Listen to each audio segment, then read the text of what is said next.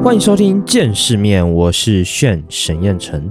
这个节目主要会以建筑的观点，带大家横跨不同的领域，用设计发现不同的面向。好，那今天是我 Podcast 节目的第二十集哦。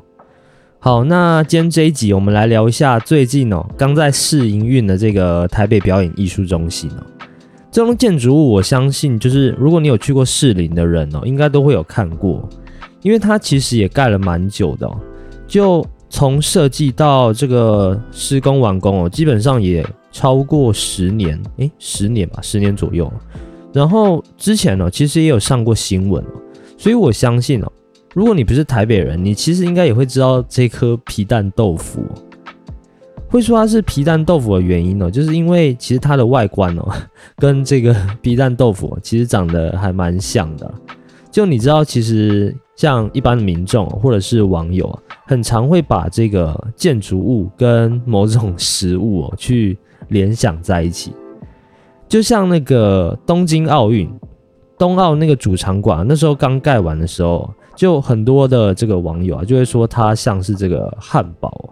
那这个很有趣的地方就是哦，其实有时候建筑师哦他想表达的东西哦，跟民众之间会是两种。完全不同的这种看事情的角度。那其实哦，事实上，这栋建筑物会比你表面上看到的，我觉得还更有趣哦。就我们很常会讲说，诶，一个人的外表可能看起来很普通哦，但其实它里面住着一个还蛮有趣的灵魂。那我感觉这样形容北艺这栋建筑物就会比较贴切一点。那这个。馆方啊，现在表定的这个正式营运的时间呢是七月左右，所以如果今天听完这一集啊，到时候再去参观的话，我相信就是你们可能会有更多不同的想法哦。OK，那上周啊，其实刚试营运的时候，我 FB 上面 就一直被这个参观的照片给洗版哦。其实比较多我看到的这个留言评论啊，是施工方面的问题啊，因为现在其实还不算真正的开馆嘛。所以其实有蛮多的这种施工细节的部分了，其实它收的还没有到太完整了，因为其实还有点赶的状态嘛。那我相信哦，这个部分其实之后你在开馆之后啊，都会慢慢的解决哦。其实只是时间上的问题了，因为我记得那时候台中歌剧院嘛，台中歌剧院那时候刚开幕的时候，其实也是很多人说这个施工的状况就是惨不忍睹。就是比如说这边缺一点啊，那边漏一块啊，然后整个线路啊，可能整个突出于这个地板之上啊之类的，就是整体的这个完整度看起来没有这么高。不过我相信，就如果你现在再去看这个台中歌剧院哦，它其实就会比以前的施工细节还要好蛮多的哦。不过我们今天不聊这个设计细节，我们来聊一下这栋建筑啊，它背后的这个思考方式好了。其实你要真正了解一个设计哦，你要从这个建筑师啊，他本身的这个思考方式开始聊起哦。那设计北艺的这个建筑事务所，它名字叫做 OMA，就是欧玛，它其实是一间这个荷兰的建筑事务所。然后这个建筑师啊，我相信你如果是在建筑圈，你一定知道这个老板叫做 Rain k u h a s 他也是之前这个两千年的普利兹克奖得主哦。那他在做建筑之前啊，其实是做电影的，就是撰写剧本的。所以你可以看到他的作品啊，就是在等等讲到北艺的这个空间的时候。你可能会感觉得出来哦，这个建筑物本身跟这个电影剧本的这个撰写经历哦，是会有一些关联性的。然后，其实他本身也当过记者，所以他的这个出发点啊，通常都是会以一个批判性的思维啊，当做一个出发点哦。就其实他有说过一句还蛮有名的话，就是建筑本身啊，其实它不是以这个美或丑去定论。而是说，诶，它能不能激起这个人们的思考？所以其实从这个思维上的这个出发本身呢，它就跟诶那个时代这个正规的建筑师的训练哦，它的整个逻辑就不太一样了。其实我发现哦，就是荷兰这个国家，或者是它的这个教育本身哦，就是从这个批判性的思考去开始。其实像我们在比如说台湾啊，或者是在中国大陆，你可能很常在这个职场上哦，就是比如说跟你的老板啊，或是跟你的上级在讨论东西的时候，你通常有时候就是服从会比较多，就是他可能交代给你一件事情，你就按着他说的去做这样子。但是其实，在荷兰工作就完全不是这个样子哦。在荷兰，其实他们讨论东西的方式啊，是更希望以那种，比如说上级今天提了一个问题给你哦，他会希望你去质疑他，或者是说，诶，有没有探讨更多可能性的这种事情发生哦？就像我弟，其实现在也在荷兰，然后他就会有那种比较深刻的体验哦，就是。假如你在一个会议上，你已经讨论到，诶，整个看起来都已经吵起来了，好像在吵架的那种感觉。但是你等到会议结束之后啊，同事可能会跑来跟你说，诶 e r i c 我觉得，诶，你刚刚这个讨论，我觉得很棒，很有互动性。所以你就会发现很有趣的一件事情哦，就是在不同国家之间呢，这个思考或者是性情方面哦，就基本上都不太一样。好，那我们再回到这个北艺本身哦。我们先从这个基地开始来讲好了。其实大家都应该知道嘛，士林夜市它本身因为有摆摊啊、夜市那些的，所以其实空间比较拥挤嘛。再加上说，其实士林这个地块它本身不是很大，哦，所以其实欧嘛他们在一开始就做思考的时候，就决定说，诶，我要把这个底层的这个空间哦给退让出来。其实他做这个动作的用意，就是希望说。哎，我可以把这个本身夜市的这个风貌啊给保留起来。这个意思是什么？就是假设你今天是一个去逛夜市的人啊，你其实不会因为这栋建筑物而去挡到你的出入，你还是可以通过就是穿过这个空间去达到你这个夜市的路径哦。所以基本上它这栋建筑物本身不会影响到整个夜市的动线。那我觉得这个做法上其实还蛮好的，因为你在一个本身腹地没有这么大的地的情况下，其实它算是一个比较好利用空间的一种设计方式哦。那我们再讲回到这个建筑物本身哦，其实我相信哦，就是 最吸眼球的一定就是那一颗圆形的物体哦，就是乍看之下一定会觉得很突兀。很多人觉得说，为什么一个方形的建筑体，你前面又要插一根像贡丸的东西哦？就这到底是什么几何逻辑？大家一定会有这个想法嘛？那其实我们从外面看到的这个球形空间呢，它就是这栋建筑物里面其中的一个观演厅。那我先把这个大的架构先讲一下啊，就是在这个球形观演厅的左边跟右边，它其实还有两个区域哦。分别有一个左边是大剧场，然后右边是中剧场。所以如果你是站在外面看了，你就可以看到两个向外突出的这种呃梯形的这种方盒量体。那这两个空间呢，其实你在遇到这种更大型的表演的时候，其实它的左右两边是可以跟中间合并在一起了。也就是说，它的空间本身呢，它是有一个组合性的机能哦。它最长的话是可以达到一百米左右的距离。那这个长度啊，其实就是看你依照你表演的需求，可以去做一些调整啊之类的。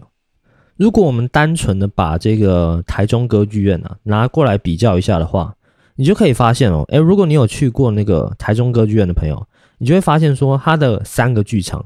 就是大剧院、中剧院跟有一个小剧场，它这三个空间哦，其实是呃彼此独立的一个状态哦。那这个独立的状态哦，其实跟北艺这种本身具有机动性，它可以组合的这种呃设计方式哦，它的逻辑就是两种不同的思维。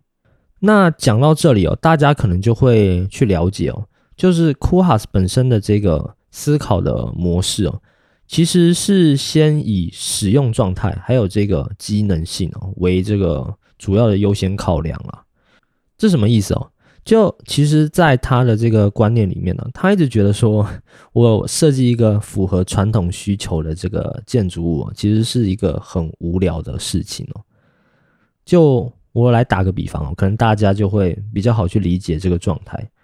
就是说，诶，剧场你真的只能看剧吗？或者是说，图书馆你真的只能在里面看书吗？或者是说，哎，公园你真的只能散步吗？其实，当提出这种质疑的这种问题之后啊，你就会发现说，哎，好像也不一定啊。这个空间的可能性哦，可能就会突然多很多了。你可能图书馆它也是一个社交的空间，它可能也是一个呃看电影的空间之类的。所以，其实他在很早的时候啊，他就提出了一个概念哦，叫做功能的交错放置。就是诶，我把几个不同的功能啊，去放到同一个空间里面，然后我去创造一种新的使用方式哦。就你看了，像我刚刚讲的这个剧场的合并哦，其实它就是一种跳脱框架的思考。就可能在别的剧场你看不到这种呃组合性的概念哦。所以你与其说就是从这个建筑外观哦的这个造型哦去看说它很美啊，或者是它很丑，其实你不如说他搞不好做设计的时候根本没有想到说，在这些空间的机能啊混合之后，会变出现在这个贡丸的造型，就很像这个什么糖香料跟美好的味道组合在一起，你也不知道它会蹦出这个飞天小女警吗？不知道大家还记不记得这个卡通哦？不记得就算了，反正我只是随便带一下而已。好，那其实哦，这个做设计的思考方式哦，就如果拿来跟魏延武、库马比的话哦，整个思考的流程其实就是差很多。就在库马这里啊，其实更多讲求的是这种建筑啊，你可能要跟自然去呼应的这种关系哦，所以。更多的是这种由外而内的这种连接关系。就我举个例子好了，比如说像山美院在杭州的这个案子哦，它就是依照这个山坡的地形，还有当地传统居民会有一些这个传统瓦片的建材哦，当做整个建筑设计的切入点，呃，为了就是什么呼应这个周围这种群山啊，然后弱化建筑物本身的这个概念哦。所以在后面室内的设计啊，可能动线上面，它就会依照这个山坡地形，可能有高低起伏的变化，作为这个动线的规划。但是你会发现哦，就是先有了这个外观的思考，然后慢慢设计、设计、设计，才会进到室内。但是我刚刚讲的这个库哈斯的思考方式哦，其实它就是完全反过来的哦，就是它可能先有了室内的机能。有了之后才有这个建筑外观哦，所以其实我用这两个例子来解释啊，你应该就会很好理解说，诶，其实它的出发点是两个完全不同的思路。好，那刚讲到了比较粗略的这个大架构嘛，就是剧场的组成啊这些的，我们接下来可以再聊一些稍微再细一点的东西哦。剧场它除了有分这种大中小型之外哦。其实还有一个分类哦，就是在于这个剧场类型的不同。像我刚说的那个贡丸，它这个球形剧场，其实它是属于呃镜框式的剧场。那什么是镜框式的剧场？就是其实我们最常看到这种舞台剧啊的这种表演场地，像是百老汇的狮子王，或者是最近很红的这个猫哦，不知道大家有没有去看过？其实没有看过，你可能也在电视上有听过。呃，有个声音，就他这样讲：百老汇音乐剧《狮子王》宽宏售票系统。对不起，我又开始模仿。这种镜框式、这种镜框式的剧场，它本身就有七八米高。然后它会做到七八米高的这个原因哦，就是因为它在这个天花上面，它可以藏一些这种吊杆设备。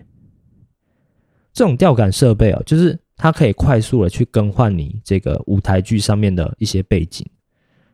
然后在舞台下方哦，它还有一个长乐队的这个乐池，所以基本上你看到这种很频繁更换场景、场景很精致的这种剧啊，基本上都是会在这个镜框式剧场里面出现。我记得我在那个大概两三年前嘛，我有去参观过那个台中歌剧院的后台，然后它的那个行程，它是一个导览后台的行程哦，就是他会带你去认识舞台背后的一些秘密，就包含我刚刚说的这个舞台设备，然后升降吊杆的一些操作啊等等哦。就其实还蛮有趣的，现在其实应该一直都还有吧。就你只要去官网预约，应该就可以去参观了。OK，那说回来，这个球形剧场，这个球形剧场其实它总共有八百个座位左右，然后它的座位区啊，其实有分两种，一种就是我们比较常看到这个散客啊，他会坐的座位区，就是有点像电影院啊，我们这样一排一排的这种位置哦。然后另外一种的话就是包厢区，这个包厢区哦，就是如果你进到室内的话，你总共可以看到有十九个跟这个球体相牵的这个洞，然后这个洞主要就是他们的包厢区。那一个包厢里面呢，它可以容纳基本十四到十六个人，就是它是一个团体包厢的概念了。那它其实会做成圆形哦。其实我觉得很大一部分的原因是因为你在观看这个舞台剧的时候，你的视角上面啊，你会比较均匀一点哦。不知道大家有没有看过这个电影的经验哦？我相信大家应该都有看过电影了。那像我其实就特别不喜欢坐在比如说最左边或者是最右边哦，因为很容易通常会有那种斜视的问题哦。就是你看久，你会觉得视觉有个疲劳。所以其实他在设计这种球状啊，我觉得很大一部分的原因就是为了解决这个视差的问题，因为毕竟大家都是花同样的钱来看剧的嘛，就我觉得应该没人会想要做到这种比较烂的位置啊。OK，那刚刚还有提到这个中剧场跟大剧场嘛，其实那个中剧场哦，它实际叫做蓝盒子。但它真正的学名啊，空间学名其实叫做黑盒子剧场，只是说因为它北翼用了比较深的蓝色当做它整个空间的基调，所以才叫做蓝盒子。但就是因为它这个蓝色是有经过特殊处理的，所以在全部关灯之后，其实还是可以达到这个全黑的吸光效果，所以用蓝色基本上也是没什么问题的。那黑盒子哦，其实又叫做实验剧场，就是你在这个空间里面啊，其实它是没有固定的这种座位形式的，就是这个空间你要怎么利用，完全是看你这部剧或是这个导演哦，你要怎么呈现哦。那一般来说会叫做这个实验性的原因哦，就是因为这个表演可能是诶我还没有正式发表过的，或者是说成熟度啊还没有这么高的，比如说。像这个狮子王啊，或者是像猫，成熟度这么高，或者是说另外一种可能性，就是它可能比较具有社会争议的。那有些人就会先在这种剧场里面哦，就是去试试水温哦。不知道大家有没有看过那个伯恩的那种脱口秀，就是在那个二三喜剧里面的那一种。有时候平日他不是会有那种 open m i 吗？open m i 就是。你可能让还在尝试这个段子的表演者先上台去试试水温哦，去看那个观众啊会不会觉得有趣啊、好笑啊。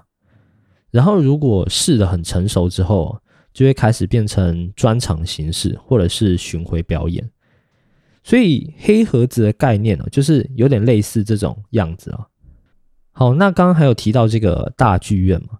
其实这个大剧院呢，它可以跟这个蓝盒子的空间结合，就像我前面有提到的，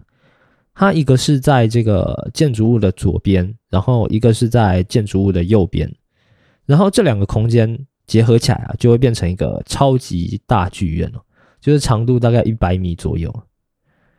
然后它这个空间形式哦，其实也很特别，就是不知道大家有没有看过那种时装秀的伸展台。就是它变成一百米长之后啊，其实它的四周都是可以坐人的，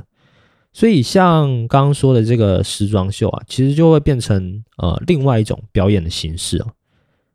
所以我觉得这种结合啊，就机动性来讲，算是还蛮高的哦。然后我其实也还蛮期待之后会有哪些剧团进来表演呢？那其实你这样听我讲完刚刚那三个空间哦，你就大概知道本质上哦，这三个空间基本上表演的形式哦就都不太一样嘛。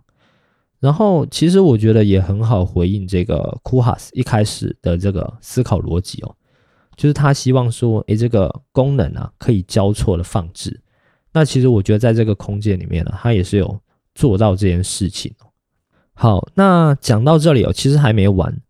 在整个空间里面哦，即便你不进来看剧好了，其实它也打造了一个专属游客的这个参观路径哦。其实我最前面不是有提到说，呃，库哈斯本身是拍电影的嘛，撰写剧本嘛，所以其实他还蛮重视整个空间的情境哦。就是人在里面游走的感觉啊，就感觉很像是一个画好的电影分镜图的那种感觉哦。就是有一个场景，然后接到另外一个场景，然后再接到下一个场景的那种感觉哦。那这个参观路径哦，就是有趣的地方是说，虽然它是一个封闭式的动线，然后它跟真正的剧场空间是隔开的，但是其实你可以透过这个玻璃窗哦。看到舞台背后的这些空间场景哦，所以你在走这个路径的时候，其实你可以看到说舞台设备的空间，然后别人在排演的排练室的空间，或者是我刚刚说的球形空间，就是你可以从这个路径的正上方去看到下面的人。在看剧的这个样子哦。其实我觉得还蛮有趣的，然后就是你可以看到，但是你又不会。打扰到别人的那种状态啊，所以其实我觉得有这个路径还蛮重要的。我指的这个重要性啊，是说，哎，民众其实他可以通过参观的这个路径哦，去更了解表演艺术这一块。就是你从每个不同的空间去认识，说，哎，原来后台是长这个样子哦，哎，原来演员的排练室是长这个样子哦，哎，原来这个排练室的妹子这么好看哦，没有了。哎，原来舞台还有这么多的设备哦。然后你其实走到最上面啊，你还会看到一个就是观景的平台。然后观景平台就是可以看到整个剑潭的样子啊。然后你也可以看到那个捷运啊，在这个上面跑。所以其实我自己个人还蛮期待，就是七月到时候正式开幕的样子哦。那有兴趣的人哦，就是你到时候可以去好好的看一下。不管你是专门去看剧的，或者是说你只是去参观哦，我觉得其实都是很不错的。